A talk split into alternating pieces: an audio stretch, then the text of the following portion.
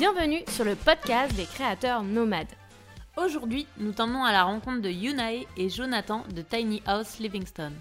Comme leur nom l'indique, ils ont conçu une tiny house, c'est-à-dire une mini-maison qui tient sur une remorque. Tous les deux sont créateurs et ont décidé de faire du monde leur maison.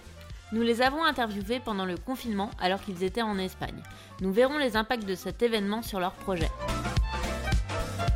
Ils t'expliqueront aussi comment ils ont fait pour devenir freelance, étant donné que leurs clients en temps normal n'aiment pas vraiment travailler avec des freelances. Comme quoi, c'est possible. Nous avons aussi vu quels étaient les enjeux de vivre en tiny, surtout lorsque tu es digital nomade. Ici Mumu et je suis avec Clem. On a décidé de convertir un bus scolaire en studio de création et en cinébus. On t'explique tout ça sur notre blog et notre chaîne YouTube Voyage en roue libre. Notre objectif est de t'aider toi aussi à devenir un créateur nomade, que tu sois photographe, rédacteur, vidéaste, designer, illustrateur, graphiste. L'idée, c'est que tu puisses devenir un freelance heureux depuis ton canapé ou sur une plage du Costa Rica.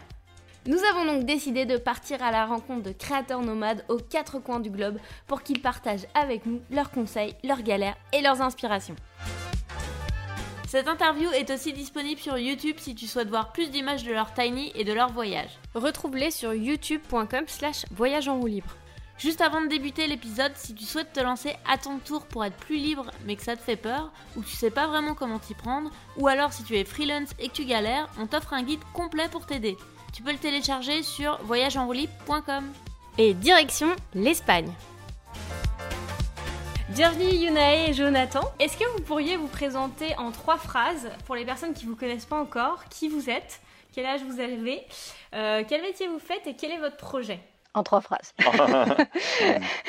Euh, alors, qui je suis, bah, je, suis je m'appelle Yunae, euh, j'ai 29 ans. on vit actuellement en tiny house et on avait pour projet de faire le tour du monde en tiny house. Moi, je suis Jonathan, j'ai 35 ans. Euh, et puis ben voilà, avec Yunae, on a construit notre maison euh, pendant deux ans et puis maintenant on voyage avec. Alors moi je suis euh, réalisateur vidéo et je fais également de la 3D dans, dans, la plupart de mes projets. Et, toi Yun, es Moi je suis illustratrice, storyboardeuse et je suis aussi une artiste 3D. On va creuser un petit peu sur votre métier, mais juste avant ça, est-ce que vous pourriez vous décrire l'un l'autre, chacun votre tour? Comment vous vous percevez? Au niveau caractère et tout euh, ah, tu veux dire que moi je décris Yuna et elle aime décrire. Ok. Perverse narcissique. On dit ça à chaque fois. Euh, non, euh... oh là là, tu veux commencer? Relou? Non, je rigole. C'est la question qui met l'ambiance. Euh, alors, Jonathan, comment je le décrirais? En quelques mots, je dirais que c'est quelqu'un d'extrêmement prudent, de très réfléchi, de très patient aussi et extrêmement persévérant. Voilà, en quelques mots. Ouais.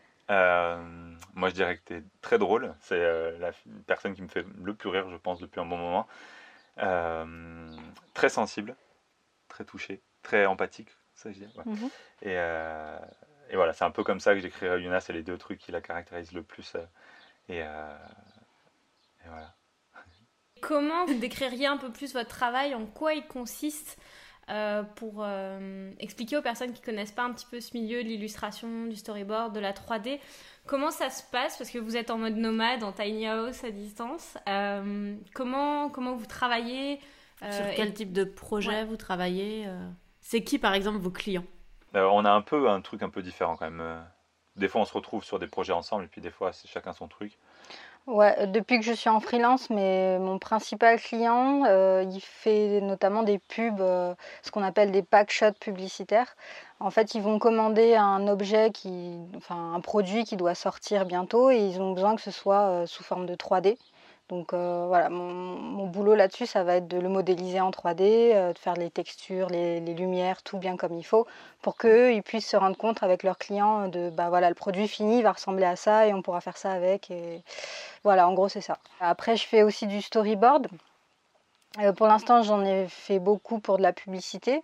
Donc le storyboard, c'est des dessins préparatoires en fait d'un film ou d'un court métrage. Pareil, c'est pour donner une idée aux clients de à quoi va ressembler son film à la fin. Mhm. Euh, les mouvements de caméra, les personnages, comment ils vont bouger, etc. Et euh, ouais, donc je fais ça pour de la publicité. J'aimerais bien faire ça pour de l'animation aussi, plus pour de la série. Euh, des dessins animés, des choses comme ça.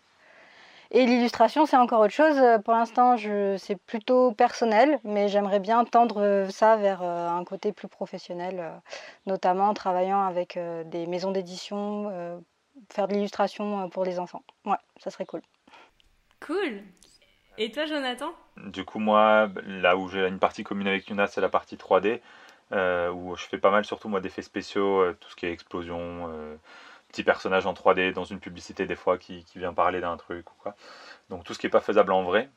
Donc, j'ai cette partie publicité avec beaucoup de 3D. Après, j'ai de la réalisation, beaucoup en, clip et un peu en publicité. Donc là, c'est hyper varié suivant les, les sons qu'on reçoit. Il faut écrire un petit, un, petit, un petit scénario, penser à des visuels et puis en avant. Quoi. Et c'est quoi vos parcours par rapport à ça euh, Vous avez fait quoi comme études euh, pour arriver à ces métiers? On a fait les mêmes études. on, a, on a fait la même école. Euh, c'était 5 ans d'études. Pour toi, moi à mon époque, c'était 4 ans. C'est vrai. Ouais. ouais, du coup, c'était une école à qui s'appelle l'ECV, École de communication visuelle à Bordeaux. Comment vous Comment vous passez justement euh, de sédentaire à nomade euh, avec vos métiers? Parce que est-ce qu'au début vous aviez vous travailliez en agence ou vous avez toujours été freelance? Alors non, ouais, moi j'ai travaillé pendant longtemps en agence, pendant 7 ans ou 8 ans j'ai travaillé dans, dans, des studios quoi. Euh, ça m'a permis de, aussi de beaucoup bouger parce que j'étais intermittent donc j'ai fait quelques studios sur Paris et ça m'a constitué un gros noyau de clientèle. Ensuite quand j'ai eu décidé de tout doucement changé de vie. Je suis passé freelance pendant deux ans tout en étant sur Paris. Et donc j'ai fait transférer tous mes clients progressivement, petit à petit, vers le, vers le free. Et au final, euh, à peu près tous sont venus. Je ne pense pas en avoir perdu beaucoup. Et ça a été parfait après pour transitionner sur la house, parce que de toute façon, freelance, euh, c'est la plupart du temps de chez toi. Donc euh, la plupart n'y ont vu que du feu. Quoi. Mais quand tu dis que tu as transféré tes clients, tu veux dire que les studios sont devenus des clients plutôt que des employeurs, c'est ça? Ouais, c'est ça. C'est-à-dire qu'au lieu d'aller euh, chez eux pour faire le travail qu'on me demandait, euh, de plus en plus, je leur disais, bah, si vous voulez, je peux le faire chez moi, il n'y a pas de souci. Et eux, ça les arrangeait parce qu'un intermittent, ça coûte extrêmement cher en charge. Et du coup, ils mettaient la même somme, voire moins des fois. Ils mettaient plutôt moins. Et moi, je gagnais plus. Je payais mes propres charges. Mais euh, j'avais pas à bosser chez eux. Donc pour la plupart des projets, ça passait très bien. J'avais une, j'ai toujours un ordi assez conséquent pour travailler comme ça. Et après, euh, eux, ça, c'était parfait pour eux, quoi, ça évitait d'avoir des soucis. Donc, il euh, n'y a que quand il y avait besoin d'une grosse équipe où là, je, je, retournais sur place. Quoi. Et toi, Yunae euh, moi, j'étais pas mal intermittente. Je bossais dans des studios et je suis devenue freelance au moment où je me suis vraiment investie dans le projet de construction de la Tiny. Et on va dire qu'à partir du moment où j'étais freelance, mes clients, c'était essentiellement ceux de, de Jonathan. Et j'ai récupéré certains de tes clients en fait. Donc, euh, ouais. Voilà. ouais, parce que les studios d'anime, euh, ils étaient un peu frileux pour euh, faire du fric à distance. Ouais, ils, sont, ils aiment pas trop. Mm. Ouais.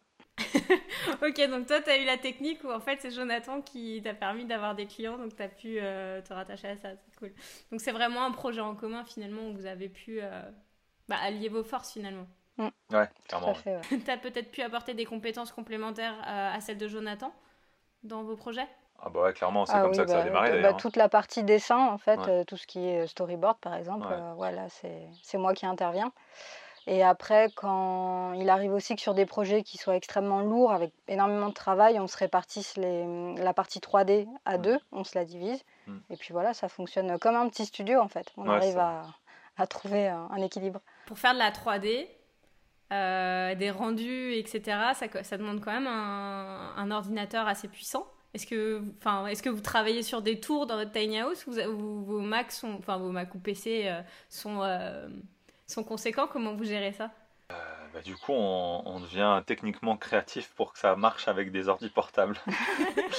Donc non, non, on, est sur des ordi portables, on n'est pas sur des tours, ça consommerait trop. celui d'Yuna est pas mal, mais c'est un peu ancien, mais pour le dessin c'est parfait. Le mien par contre c'est un peu un nouveau truc machin qui, qui, qui envoie, c'est pas autant qu'une tour. Hein. C'est clair que souvent c'est plus long, mais, euh, mais justement aussi on trie un peu les projets et ou alors on s'adapte, on cherche constamment des techniques qui sont plus légères. Euh, heureusement la technologie évolue vachement vite, donc on a des avec un ordi portable maintenant tu fais ce que tu faisais avec une tour il y a 4 ans. Donc, euh, donc pour l'instant on fait ça et puis quand on a vraiment des gros calculs à faire, on loue ce qu'on appelle une farm sur internet et on envoie nos, nos, calculs sur la farm. Il y a juste à avoir besoin d'internet pour récupérer les images et, ça nous fait gagner beaucoup de temps. Quoi. En gros, une farm, pour ceux qui connaissent pas, c'est des serveurs à qui tu envoies tes fichiers et c'est les serveurs qui font le calcul à la place de ton ordinateur en fait. C'est ça, exact. Mais du coup, comment ça vous est venu cette idée de Tiny House? Ah bah, encore, une fois, encore une fois, c'était deux chemins un peu différents. Euh, on se connaissait pas au tout début du projet. on, se, connaissait, mais on n'était pas ensemble. On n'avait pas, prévu de faire notre vie ensemble. Ouais, ouais on n'avait pas prévu.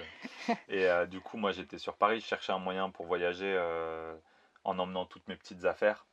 Donc à l'époque, je faisais pas mal de sport, genre parapente, parachute. on faisait du kitesurf avec des potes et tout ça. Et je regardais les vannes, je regardais les camping-cars, les caravanes, tout ça. Ça, hum, je sentais qu'il y avait un truc qui m'allait pas et un jour je suis tombé sur les tiny house. Donc pendant six mois à peu près, j'ai fait des recherches voir si c'était faisable. Et j'aimais ça parce que ça permettait de construire soi-même et j'ai toujours voulu faire une maison aussi. Donc ça faisait les deux. C'était mobile, ça coûtait moins cher qu'un camping-car. Euh, à peu près le même prix qu'une caravane, voire moins cher. C'était beaucoup plus écologique, il y avait beaucoup plus d'espace, de, la possibilité de personnaliser l'ensemble. Donc euh, en six mois, j'ai pris ma décision et puis j'ai commencé à, me lancer dedans. Euh, pendant ce temps-là, on se voyait, mais sans être ensemble du tout, comme ça, euh, en potes. Et, euh, puis petit à petit, quand j'ai commencé à construire, en fait, Yuna est revenue sur Bordeaux, là où je construisais. Et les choses se sont alignées un peu par hasard, quoi, parce que du coup, tu étais dans le coin, es venu, elle est venue pas mal sur le, sur le chantier. Et après, c'est toi. c'est ta partie. C'est le destin. donc, ouais, moi, mon projet, juste avant de, de, de me lancer avec la Tiny, c'était de partir en Nouvelle-Zélande et en Australie avec un sac à dos et puis euh, voyager comme ça pendant plusieurs années.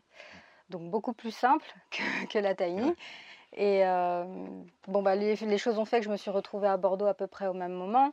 Moi, j'aime bien tout ce qui est manuel. Euh, la, construction de la tiny house, ça m'intéressait.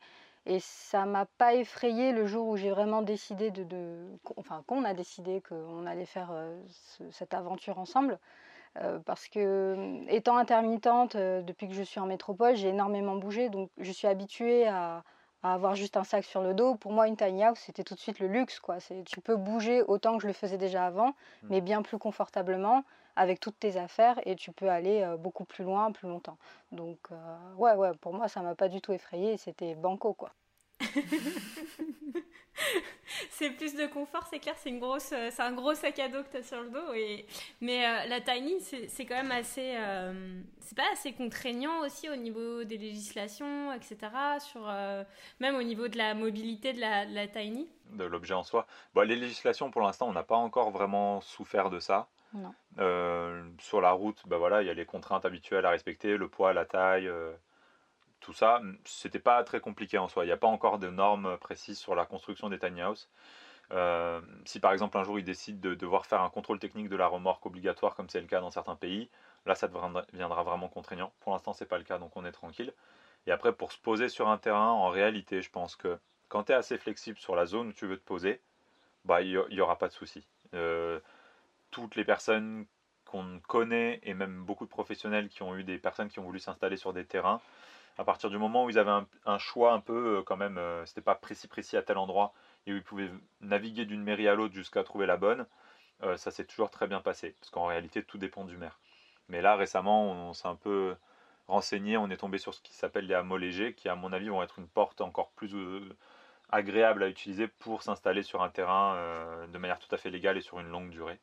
Donc je pense que il y a beaucoup de solutions quand même. Il faut, faut chercher, faut être flexible, c'est sûr. Mm. Euh, après, nous, on, ne conseille pas, c'est un autre sujet peut-être pour plus tard, mais on conseille pas forcément la house en soi si on veut être sédentaire, sédentaire. Euh, le gros avantage d'un truc comme ça, c'est que ça bouge.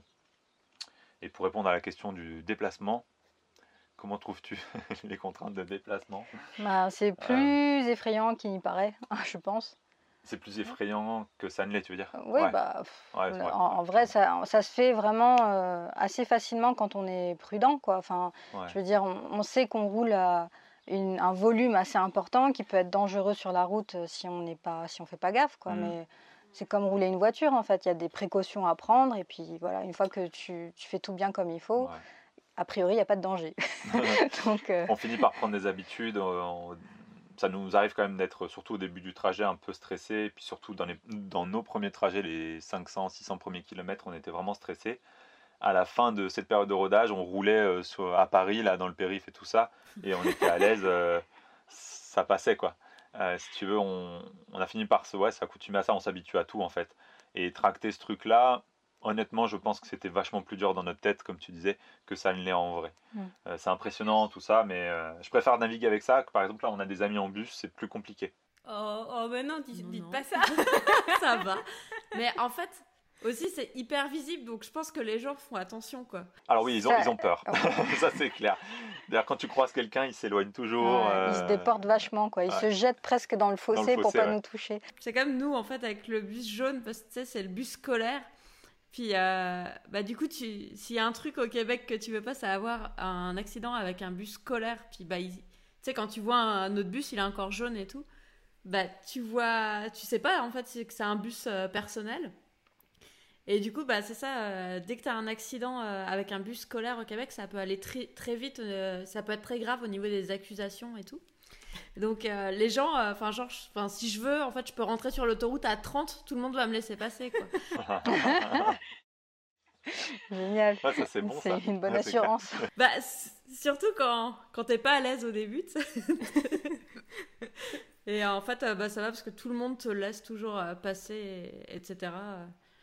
Mais c'est vrai que enfin, quand tu as un véhicule comme ça, c'est toujours au début hyper stressant. J'avais regardé votre premier départ justement où vous Mm. étiez hyper euh, en, en stress à tout vérifier. Et, et c'est vrai que toi aussi, sur ton premier voyage, c'était euh, Bah ouais, quand même. c'était stressant. Mais j'imagine sur le périphérique, ça doit être quelque chose.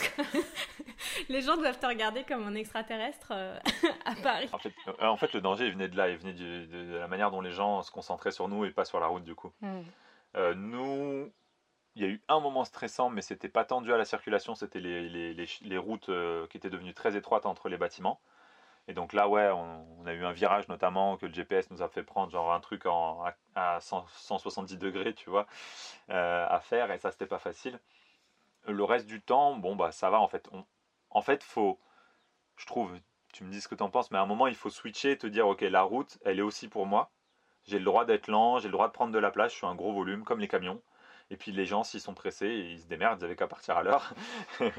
ou, alors ils nous doublent s'ils veulent doubler. Euh, Ça, c'est un peu risqué, c'est vrai. Des fois, les gens qui nous doublent un peu rapidement en n'ayant pas trop la visibilité. Mm. Mais en dehors de ça, les gens font assez attention. Et sur le périph' et tout ça, ce qui était stressant, c'était de les voir trop nous regarder et pas regarder devant eux. Et il y a eu, ouais, il y a eu deux trois surprises euh, dans lesquelles on n'aurait même pas été impliqué, mais ça aurait été un peu de notre faute dans le sens où euh, les gens regardaient pas la route, quoi. Et euh, vous avez jamais eu de problème, euh, je sais pas, avec les autorités? Parce que c'est quand même un véhicule un peu atypique. Donc, euh, je sais pas. euh, Est-ce que, euh, je sais pas, les, la police t'a t'a arrêté ou posé des questions ou... Les, les- Sur la route, non, on n'a sur la jamais eu de route, euh, problème. ils nous regardent avec l'air de dire, j'ai surtout pas envie de vous arrêter. Parce je, je saurais pas quoi ouais, faire parce avec. que tu vois. j'y connais rien, et du coup, euh, ouais, ça aide. Ouais, ouais, ouais, ça aide. Avant de partir, surtout les premières, euh, les quelques semaines avant de partir, à chaque fois que je croisais un flic, je lui posais plein de questions. Et je sentais que c'était là, c'est chiant. Tu vois, rien que d'en parler pour eux, c'était chiant. Alors, contrôler le truc, non merci, quoi.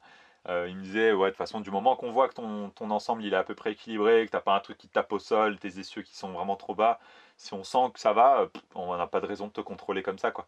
Donc, euh, ils nous regardent passer avec des grands yeux. C'est arrivé plusieurs fois, les gendarmes, là, genre, on se disait, ah ouais, ceux-là, ils nous ont vus, là, ils vont nous prendre en chasse, c'est sûr. Tu parles, tout à faire.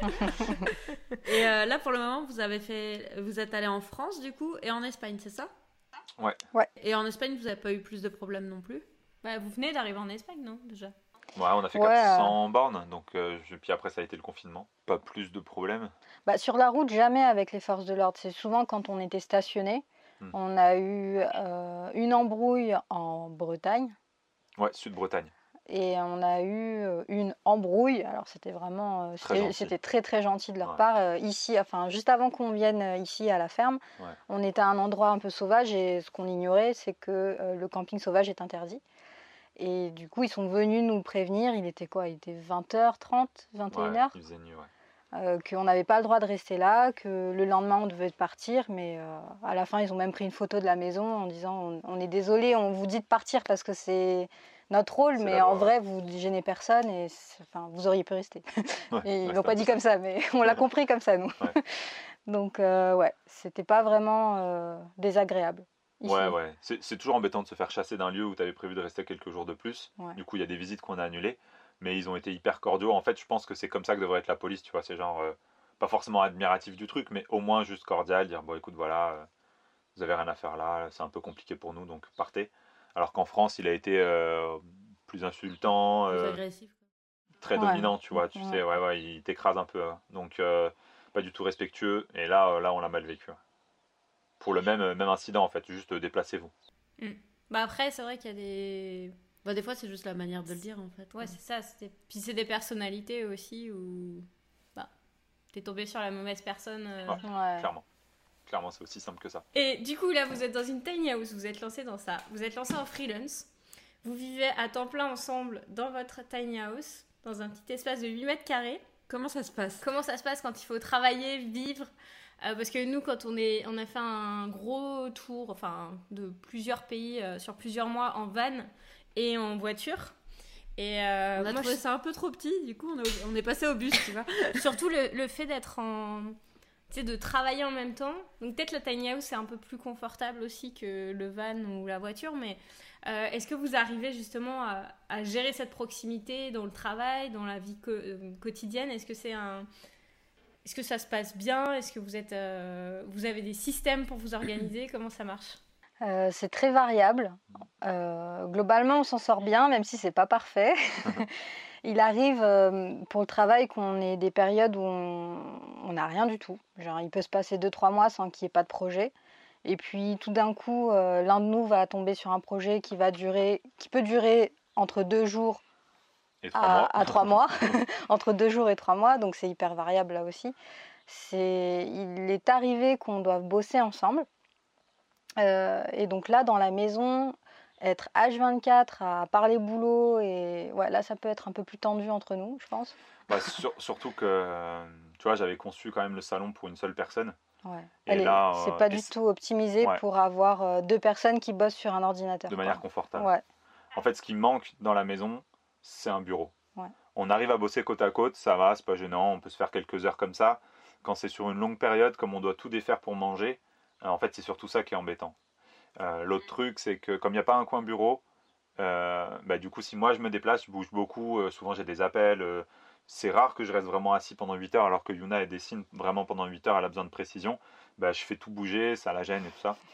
Donc, du coup, si tu veux, c'est ce qui nous manque, c'est un espace bureau. En soi, Après, tout le reste, ça va. ça parce va. que la cuisine, on y tient très bien à deux. S'il y en a un qui cuisine, l'autre peut travailler. Pendant ce temps-là, il n'y a pas de souci. On peut même. ouais. Ce qu'on arrive à faire maintenant aussi pour éviter de tout défaire, parce que le, le setup de Yuna est assez complexe, euh, c'est qu'on on laisse les ordis sur une moitié de table et on mange sur l'autre moitié de table. Du coup, on défait pas tout. Ou alors, ça c'était l'hiver, parce qu'il faut dire que la grosse période de travail qu'on a eu, c'était l'hiver. Mais là, maintenant, à l'heure actuelle, ce qu'on ferait, c'est qu'on notre table en ferait, elle sert de bureau et on mange tout le temps dehors quasiment. Ouais.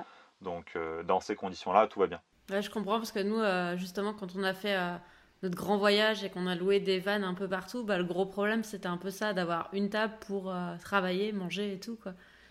Ouais, c'est ça. Parce Du que coup, on s'est dit, on va prendre un truc de 30 mètres carrés sur roue, ça va être bien plus pratique. Et on, va, on aura chacune notre bureau et notre table à manger et notre salon.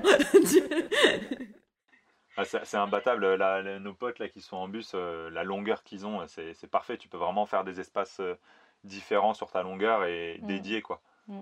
Ne pas te gêner.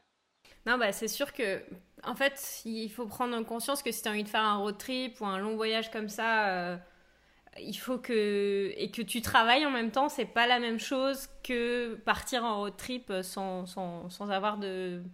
d'engagement professionnel, etc. Il faut réussir à, à gérer ce rythme-là. Puis en plus, tu es à temps plein avec l'autre personne. Donc, il faut réussir à avoir des bonnes énergies et à te sentir bien et tout. Mais donc, ça, c'est un enjeu quand même. À pas, à pas oublier pour les personnes qui auraient envie de faire ça.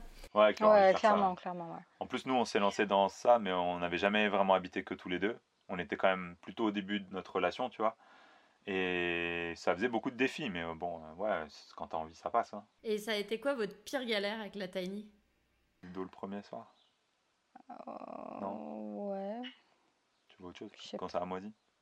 Ouais. Ou le ouais. 180 degrés, là, le, le demi-tour, là. Il y, en a, il y en a eu plein en Il fait. y en a eu quelques-uns, ouais.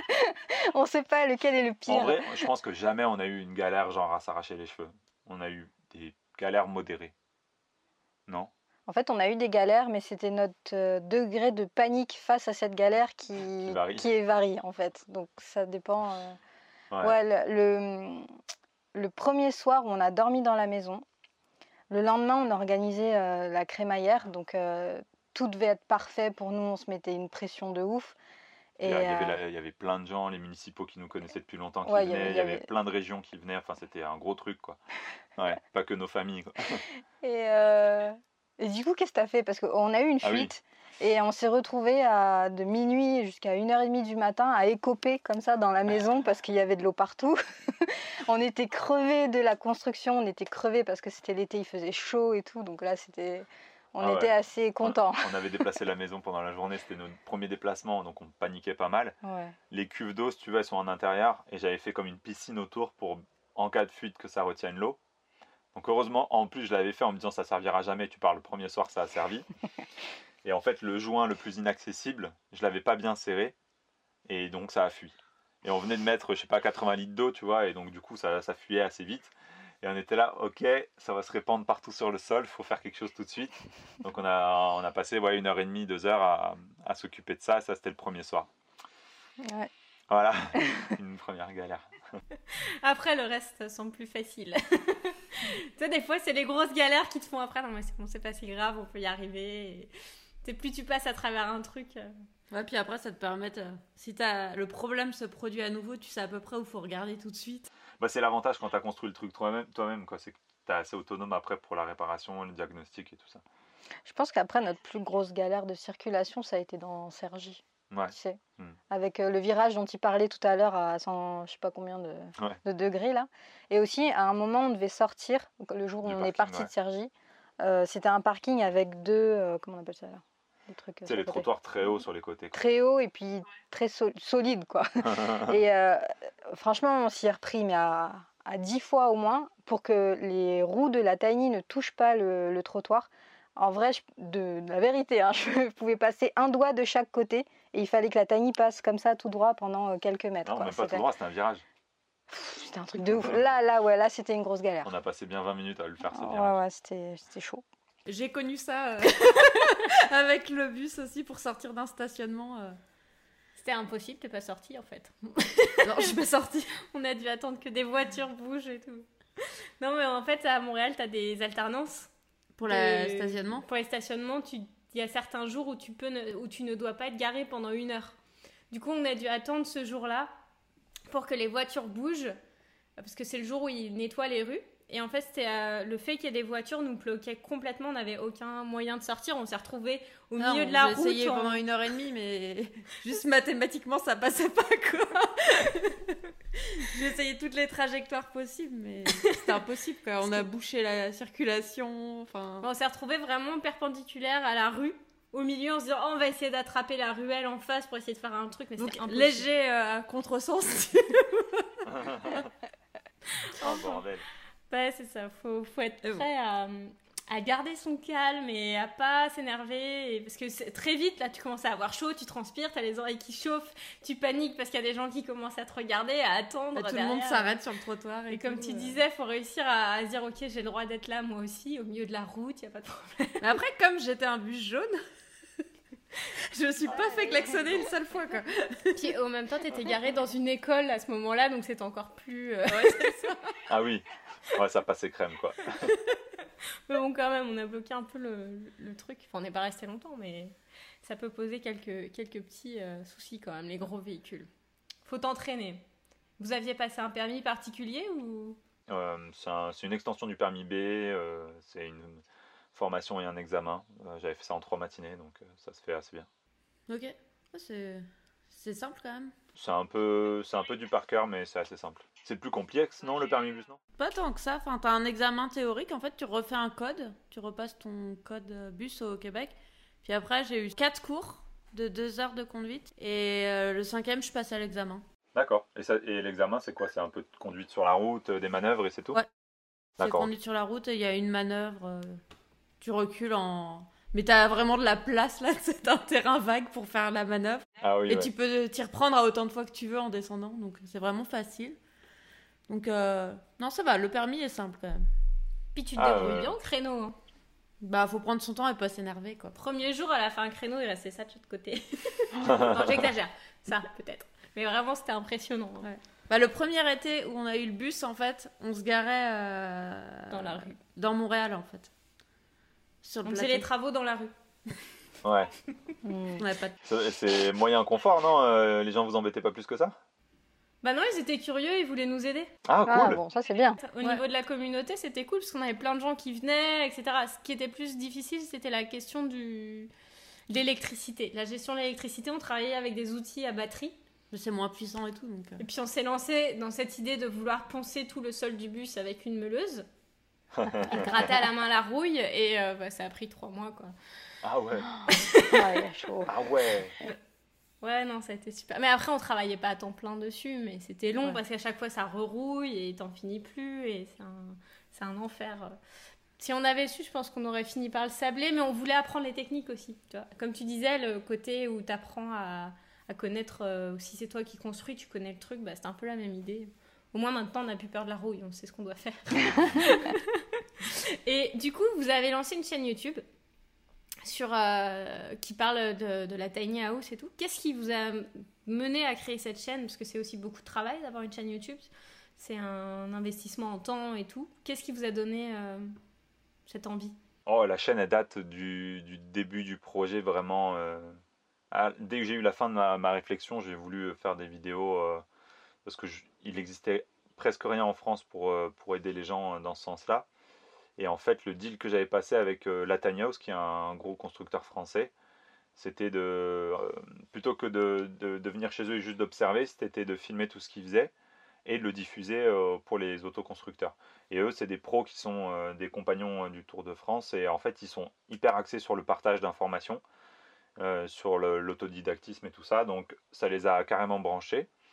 Et là, du coup, la chaîne est, née parce qu'ils ont accepté de, nous laisser filmer et, diffuser euh, leurs connaissances sur Internet.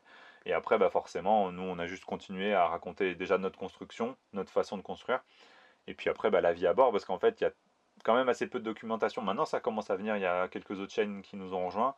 Mais à l'époque, je pense qu'en France, je devais être la seule, ou on devait être peut-être deux, à vraiment parler de la construction de Tiny House.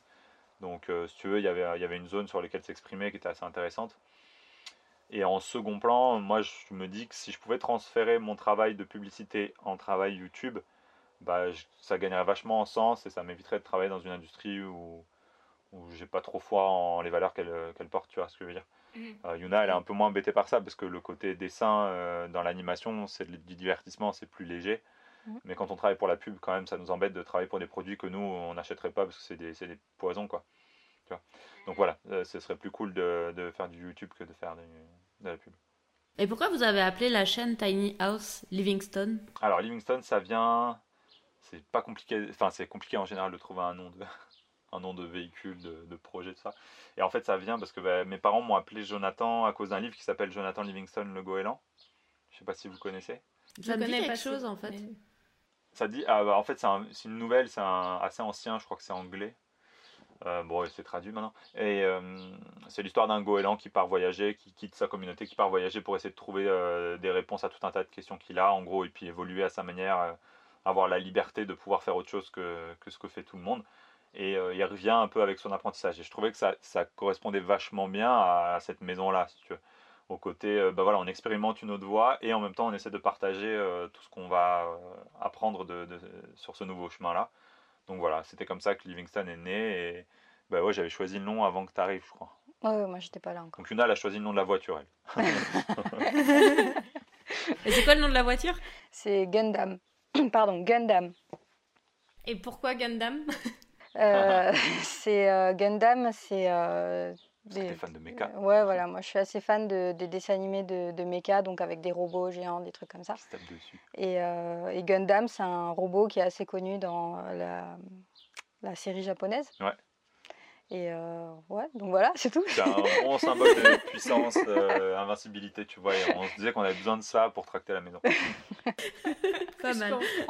Et si vous aviez un conseil à vous donner avant, euh, toi, Yunae, avant de- d'embarquer dans ce projet, et toi, Jonathan, avant de te lancer aussi dans tout ça, euh, quel, quel conseil vous donneriez pour, euh, pour euh, avec toutes les connaissances que vous avez aujourd'hui Euh, Je pense que je me dirais, Si je m'avais vu 5 ans en arrière, je me dirais de me faire plus confiance sur euh, les travaux à venir et que quelles que soient les situations, il y a toujours, toujours une solution. Quoi. Ouais. Parfois, pas celle qu'on a prévue, mais il y a toujours une solution pour arriver à s'en sortir. Donc, euh, ouais, ouais, il faut avoir confiance en, en la vie. Quoi. Euh, La vie, elle apporte ses réponses toute seule, en fait. Donc, euh, ouais, Mm. moi, je dirais ça. Ouais, je pense que c'est assez similaire. Euh, moi, c'est vraiment. Je crois que je me dirais un truc de genre, vas-y, détends-toi, tout va bien se passer. Et euh, prends le temps, prends le temps, ça va le faire. Ouais, je comprends, des fois ça peut être une bonne source de stress. euh, Les travaux sur un truc que tu connais pas et. euh, Bah, c'est un peu comme tout, quand t'as pas la compétence, tu paniques et puis. euh, Surtout que là, c'est des gros trucs. Ouais. Ouais, Ouais, c'est des énormes trucs, donc c'est impressionnant, mais c'est comme tout, ça se. Ouais, et puis ça va sur la route et tout, tu vois, ça reste pas sur un terrain euh, où au pire ça tombe en morceaux, bah ça tombe. Ouais, exactement. C'est vrai aussi, c'est vrai aussi. Il y a un Nous, côté on avait des grosses, grosses appréhensions là-dessus, ouais. sur Ouais. le- le- la stabilité de la maison, euh, euh, qu'elle tombe pas sur la- le coin de la tronche de quelqu'un. Surtout qu'au niveau assurance, c'est très ambigu. Personne n'est capable de vraiment nous dire si euh, c'est très légal tout ça ou pas du tout. Donc, euh, pff, on avait ce stress-là en plus. quoi. Ouais, bah, c'est exactement pareil avec le bus. Moi, mon état d'esprit et tout, c'est que des fois, ça peut être un peu stressant. Bah, c'est les bus aménagés quand c'est toi qui le fais et tout. Le statut est aussi encore un peu flou.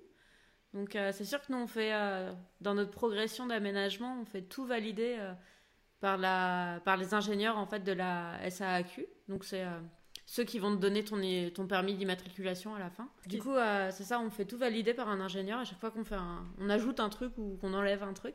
Comme ça, bah, on, on est sûr. euh, Oh, j'aurais adoré, euh, j'aurais adoré qu'on ait ça. Ouais. Ouais. Ne serait-ce que d'avoir l'idée de le faire. ouais.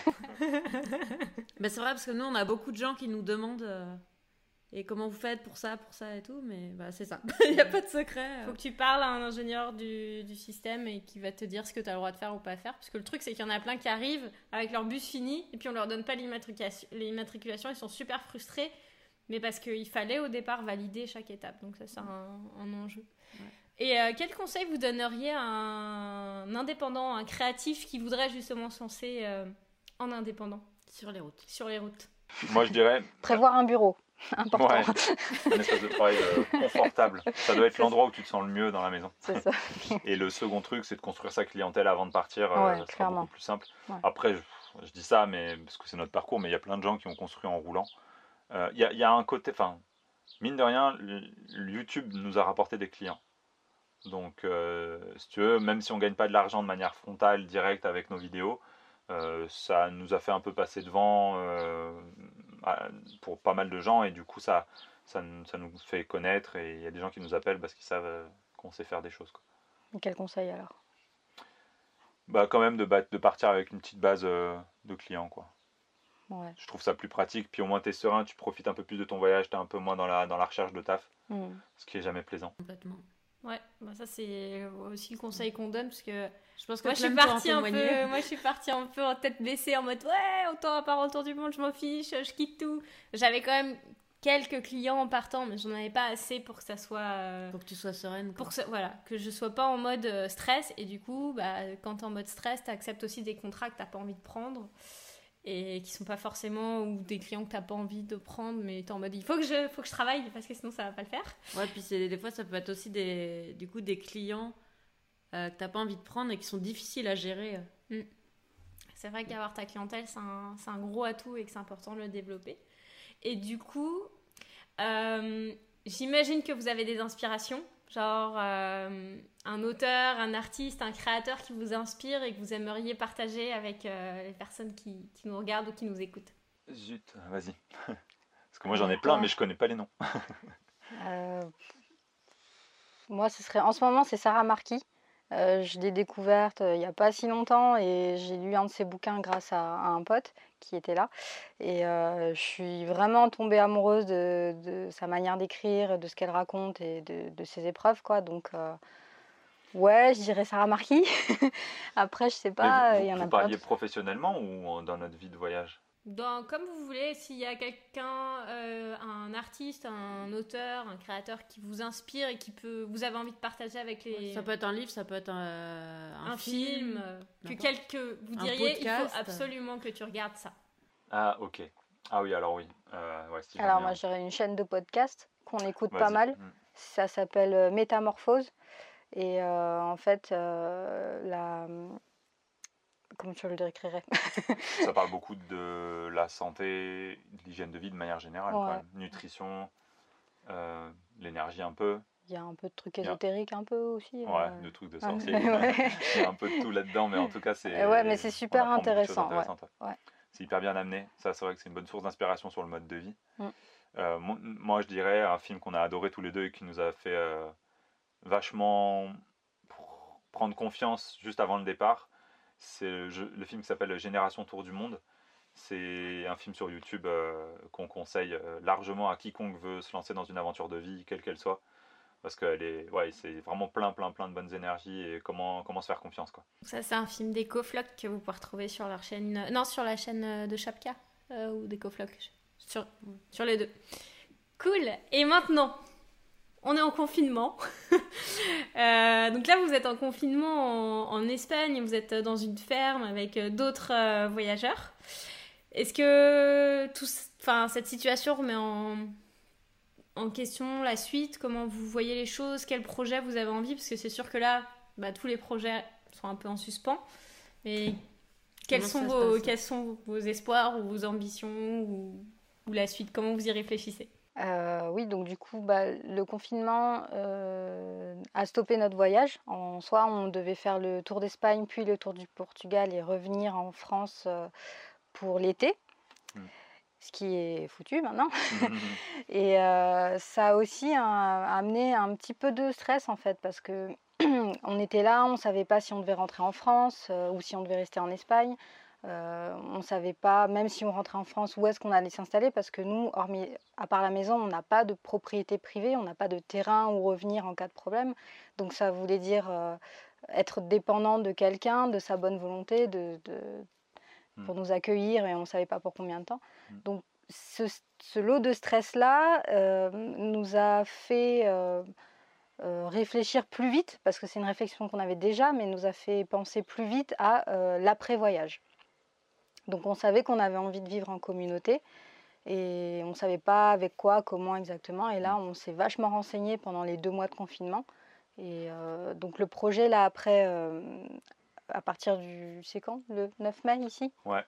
9 mai le 9 mai, il va commencer le déconfinement et on s'est dit qu'on allait rentrer en France et faire éventuellement le tour de France des hameaux légers, des éco-hameaux. En fait, ce sont des communautés euh, là, tu peux en parler mieux que moi, hmm. je pense. ouais, de, de, de, gens qui se sont installés euh, en ayant comme, quand même comme point commun le social, l'écologie et la, résilience.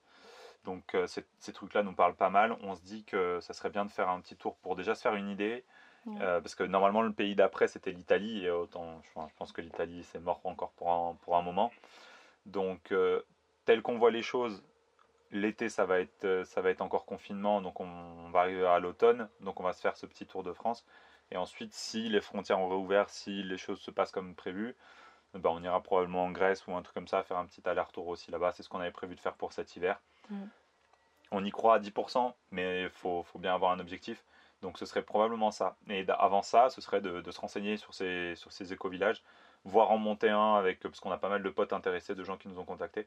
Donc euh, soit en monter un, soit en rejoindre un, soit au moins avoir des renseignements, faire des vidéos là-dessus pour aider les gens à se renseigner là-dessus. Mm. Nous aussi, ça nous permettrait de clarifier notre projet. Donc voilà, ça, ça, va être plutôt ça. Le confinement, il a juste accéléré cette étape-là, euh, mais on espère encore pouvoir être nomade longtemps même si bah faut être réaliste hein, des fois euh, le monde peut plus euh, peut plus peut plus nous permettre d'être nomade comme actuellement bah, si ça se renouvelle euh, trop souvent il faudra bien qu'on passe à autre chose et pour vous qu'est-ce que ça veut dire l'indépendance? Oh, alors pour moi ce serait se passer le plus possible d'argent. Ouais pareil. Je pense qu'on se considérera comme indépendant le jour où tous nos besoins seront comblés sans avoir affaire à, à l'argent et au travail. Mm.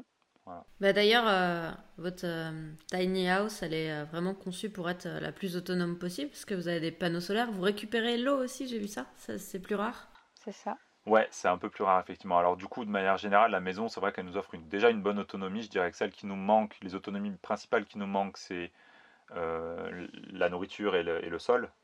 Donc, c'est d'où les hameaux. et après, en eau, on va dire qu'il y a un tiers d'autonomie en eau sur l'année.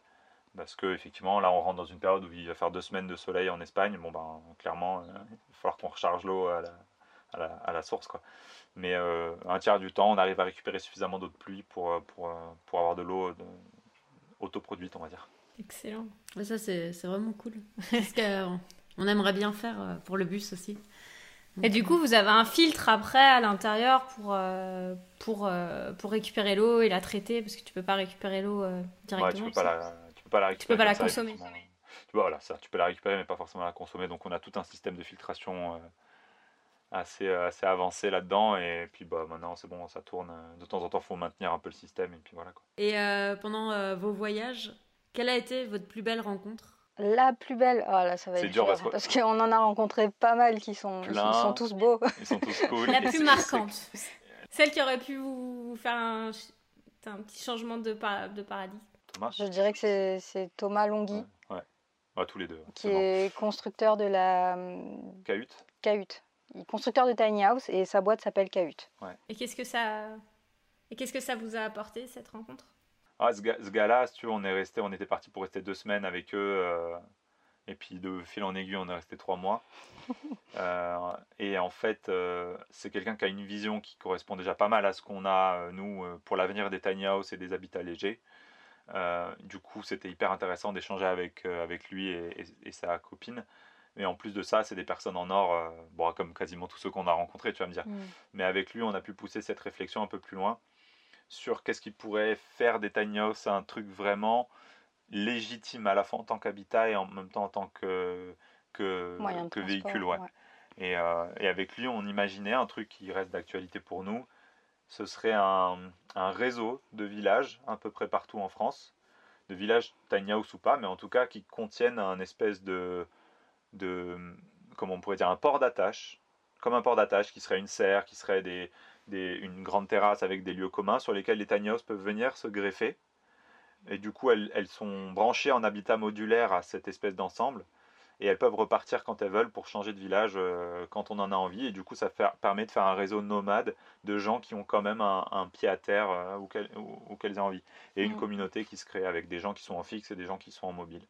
Et ça, c'est un truc qui nous plaît beaucoup. Parce que du coup, la tiny house en soi, comme je disais tout à l'heure, en, en sédentaire, ça n'a pas trop de sens. Par contre, en semi-nomade, euh, ça paraît cool. Ouais, lui, il voit vraiment tous les habitats nomades de manière générale. Il les voit comme des choses qui sont modulaires et qui peuvent se, brancher les unes aux autres. Et donc, euh, ça nous paraît bien. Ah, c'est hyper intéressant. C'est très très cool. Excellent. Bah, écoutez, c'était euh, super cool d'avoir toute votre vision, toute votre expérience. et si les personnes qui nous écoutent ou qui nous regardent ont envie de vous suivre, c'est où euh, que vous avez envie de les retrouver euh, Quel est le meilleur moyen pour vous retrouver? Euh, Alors le plus simple, c'est les deux réseaux les plus actifs, c'est YouTube, et Instagram. Instagram. Instagram et ouais, Instagram et YouTube, c'est clairement les deux sur lesquels on poste le plus. Facebook, c'est plus un, rassemblement des deux autres. Mais voilà, ouais, ces deux réseaux-là, on est assez actifs.